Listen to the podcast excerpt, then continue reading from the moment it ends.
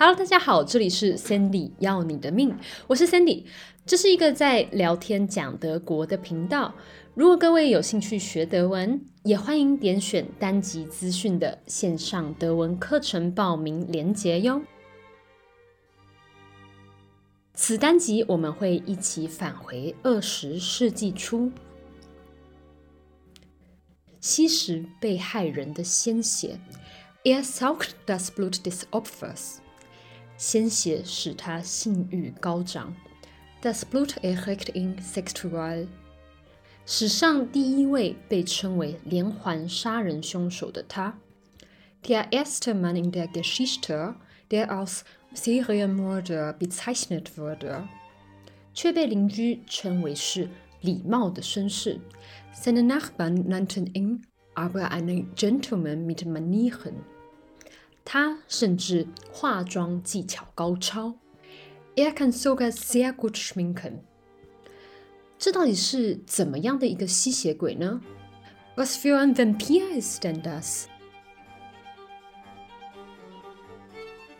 我最近大概研究了一下，德国其实也有很多有名的凶杀案，但大多是在二十世纪初的时间。因为当时的讯息侦测和科技比较没有像现在一样发达，所以犯下凶杀案的凶手会比较难被找到。很多案件甚至都是在警方侦查后的几年，甚至到几十年后才抓到凶手。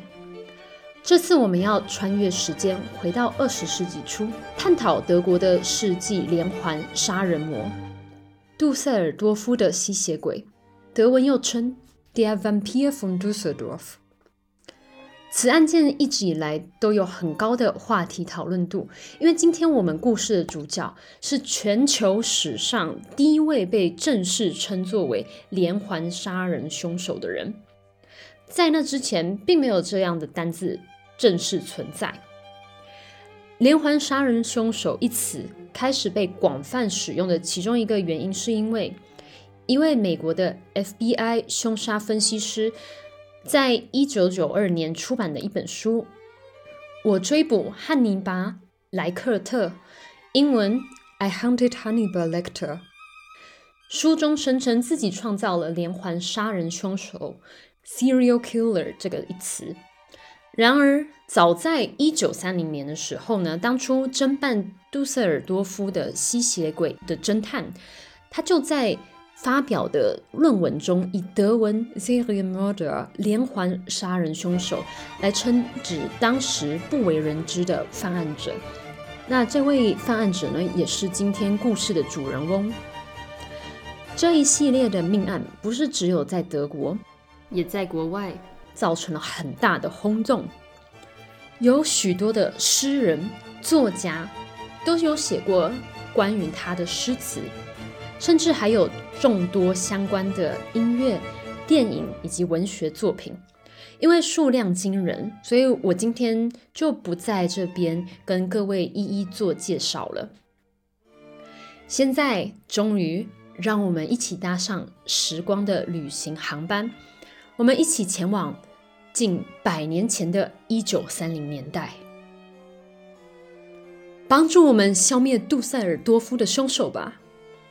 一个连环杀人凶手正在玩弄着杜塞尔多夫的人们，莱茵河地区正瑟瑟的发抖。他只留下了鲜少的线索。我们给出一万五千马克的悬赏金，给提供有用线索的人们。一九三零年的一月，杜塞尔多夫警方发送给人们的册子里面这么写着：前一年的一九二九年。杜塞尔多夫居民的生活似乎跌入了谷底。震荡着杜塞尔多夫人民的，不只是经济大萧条，还有那被发现的八具尸体。人们脸上都被抹上了一股浓浓的忧愁。一九二九年二月至十一月，警方证明八名死者以统一一贯的手法被杀害。尸体的主人不只有女人、小孩，还有残疾人士。在短短的几个月，凶手的猎杀行动来到高峰。他以各种剪刀、锤子、刀惨杀八位被害者。一九二九年二月三日，一位名叫 Apollonia Queen 的女子被一位男士用剪刀多次刺伤。Apollonia 倒地后，凶手以为 Apollonia 已经死去，便离开了现场。但其实这位女子并没有死。她在重伤之下爬回了自家公寓。五天以后，一位名叫 Rosa Erlinger，一位年仅八岁的小女孩，在迷路之下遇到了一名男子。这位男子主动提议要带 Rosa 回家，甚至还指给 Rosa 如何回家的路。男人的善意让 Rosa 安心了不少。在他放下警戒后，男人却在带 Rosa 回家的路途中，突然抽出剪刀，多次刺杀 Rosa，直到 Rosa 完全失去生命迹象。男子将 Rosa 的尸体短暂放置于一处施工地后，就回家了。回头再回来焚烧女孩的尸体。随后，女孩的尸体直至凌晨时间才被。施工的工人所发现。二月十二日午夜时分，一位五十四岁、身患残疾的 Rudolf Schier 在小酌一杯后，悠闲地从饭店走去自己的小菜园。在路上，忽然被一名持有剪刀的男子袭击，一阵扭打后，Rudolf 被多次刺伤。男子依然不肯罢休，将 Rudolf 推向提案。想当然尔，已经深受残疾而苦的 Rudolf 哪还能抵挡多次刺杀后从高处摔落的重击？Rudolf 最终重伤不治身亡，尸体于第二天被发现。八月十一日，一位叫做 Maria Han 的家政女帮手。被一位他于八月八号相遇的迷人绅士邀请共进午餐，他答应了，并且答应男子一同去杜塞尔多附近的城市一日游的提议。一切对玛利亚来说都浪漫极了。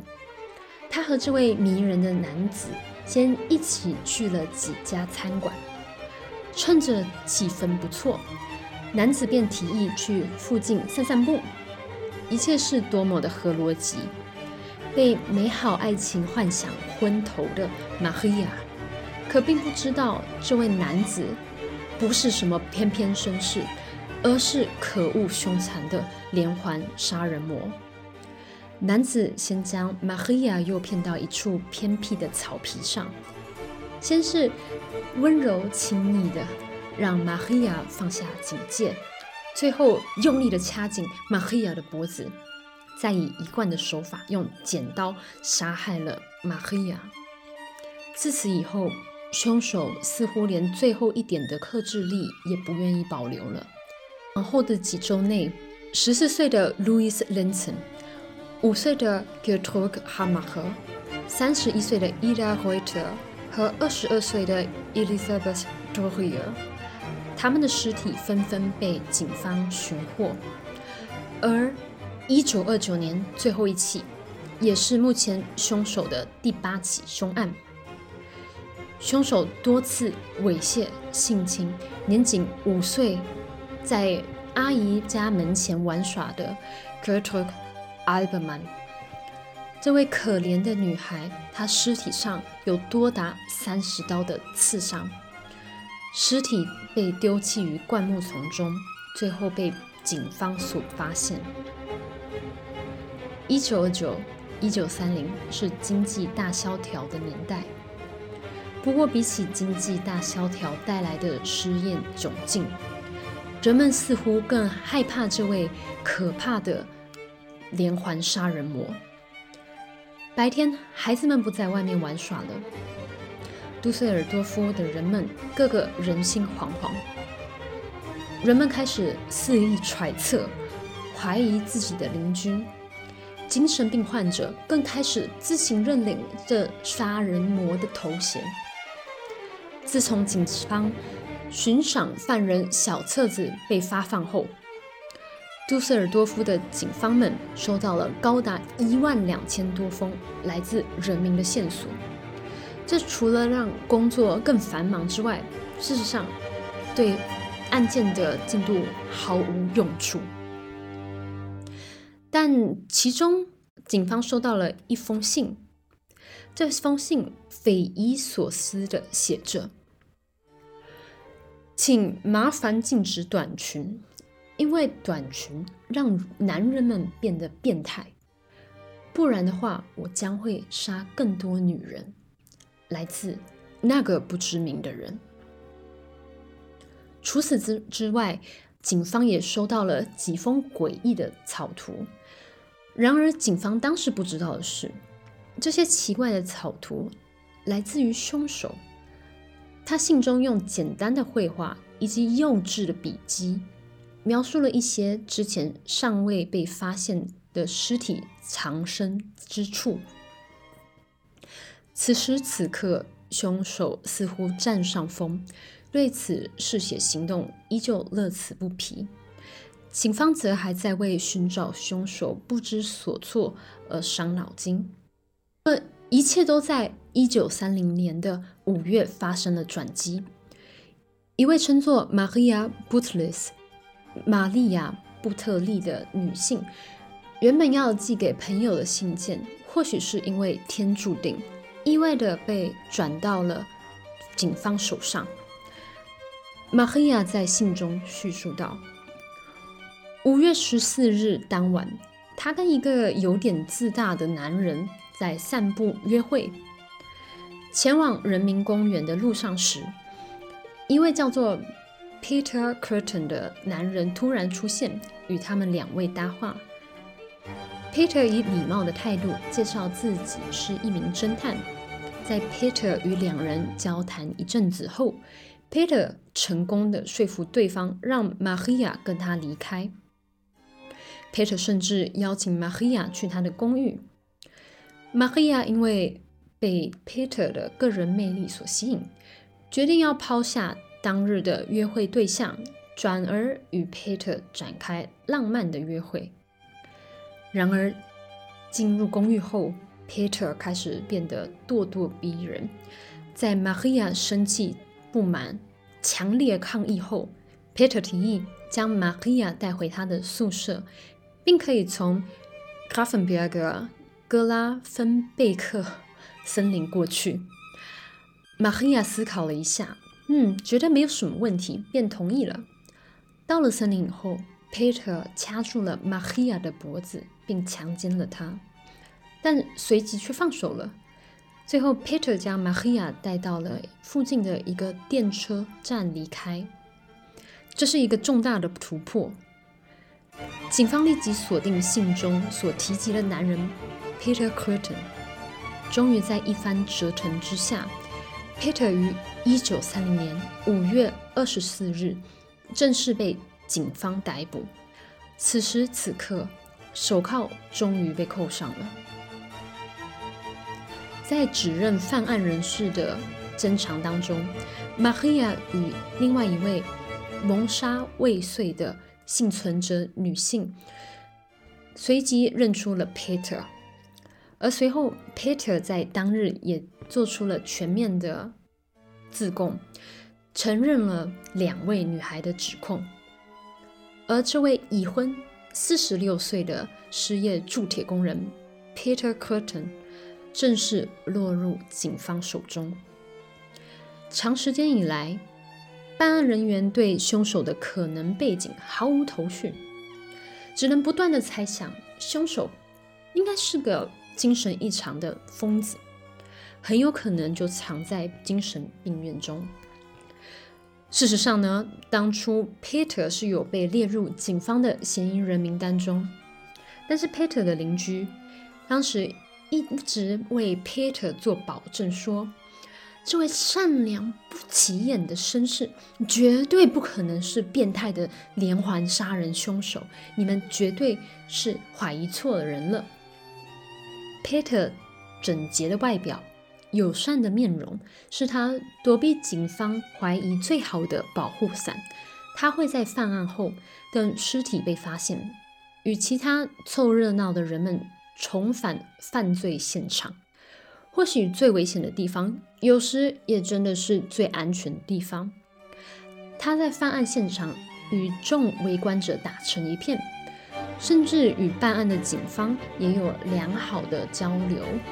这些行为都让他更难以被人们与嗜血杀手连结在一起。